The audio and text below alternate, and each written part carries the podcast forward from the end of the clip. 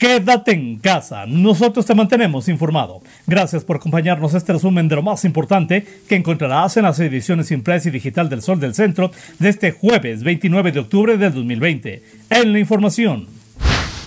En lo que representa la más alta incidencia de decesos ocurridos en un periodo de 24 horas, el ICEA reporta que entre martes y miércoles 13 pacientes infectados con COVID-19 perdieron la vida en territorio estatal.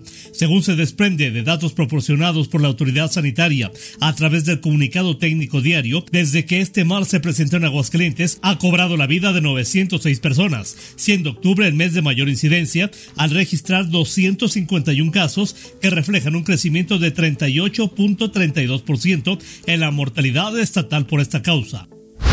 Integrantes del Consejo de Laicos de la Diócesis de Aguascalientes exigieron a la directora del ICA retirar la imagen distorsionada de la Virgen de Guadalupe difundida por ese organismo público con objeto de promover la expoventa de obra gráfica. Dentro de la imagen en cuestión se sustituye la cara de la guadalupana por la de la Catrina y el ángel que la sostiene por un dibujo de J. Guadalupe Posada. A través de una misiva pública signada por el coordinador general del Consejo de Laicos, Francisco Javier López Rivera, se advierte en primera instancia que la imagen en cuestión se aleja totalmente de la línea de expresión del grabador aguascalentense, al tiempo que exigen a la funcionaria no crear más conflictos y que tenga respeto por las expresiones religiosas. El gobernador Martín Orozco Sandoval arrancó el programa Tiendita Tierra Nuestra, con el cual las tiendas de abarrotes elevarán sus ingresos a través de mejoras como la instalación de terminales para cobro digital, la incorporación de pago de servicios y entregas a domicilio, además de que se capacitará a los propietarios para ofrecer una mejor atención.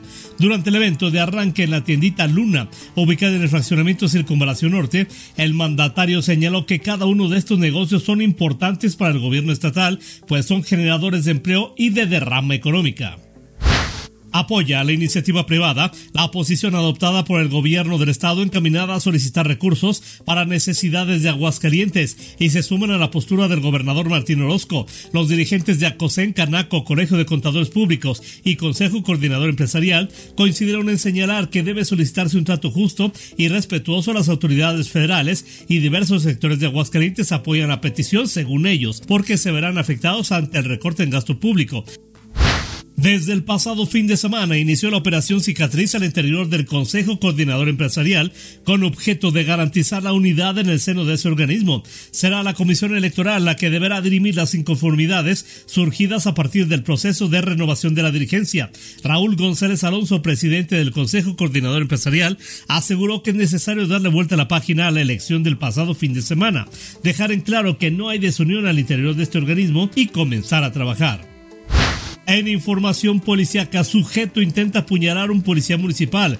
El impetuoso individuo que portaba entre sus pertenencias un arma punzo cortante fue capturado por uniformados en calles de la colonia Martínez Domínguez luego de amagarlos con dicho objeto.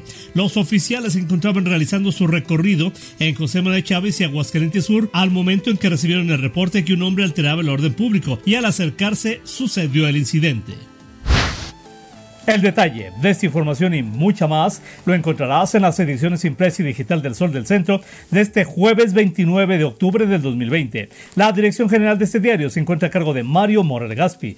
Yo soy Mario Luis Ramos Rocha, te deseo el mejor de los días. Que como siempre, amanezcas bien informado con el periódico líder El Sol del Centro. Y por favor, quédate en casa, nosotros te mantenemos informado.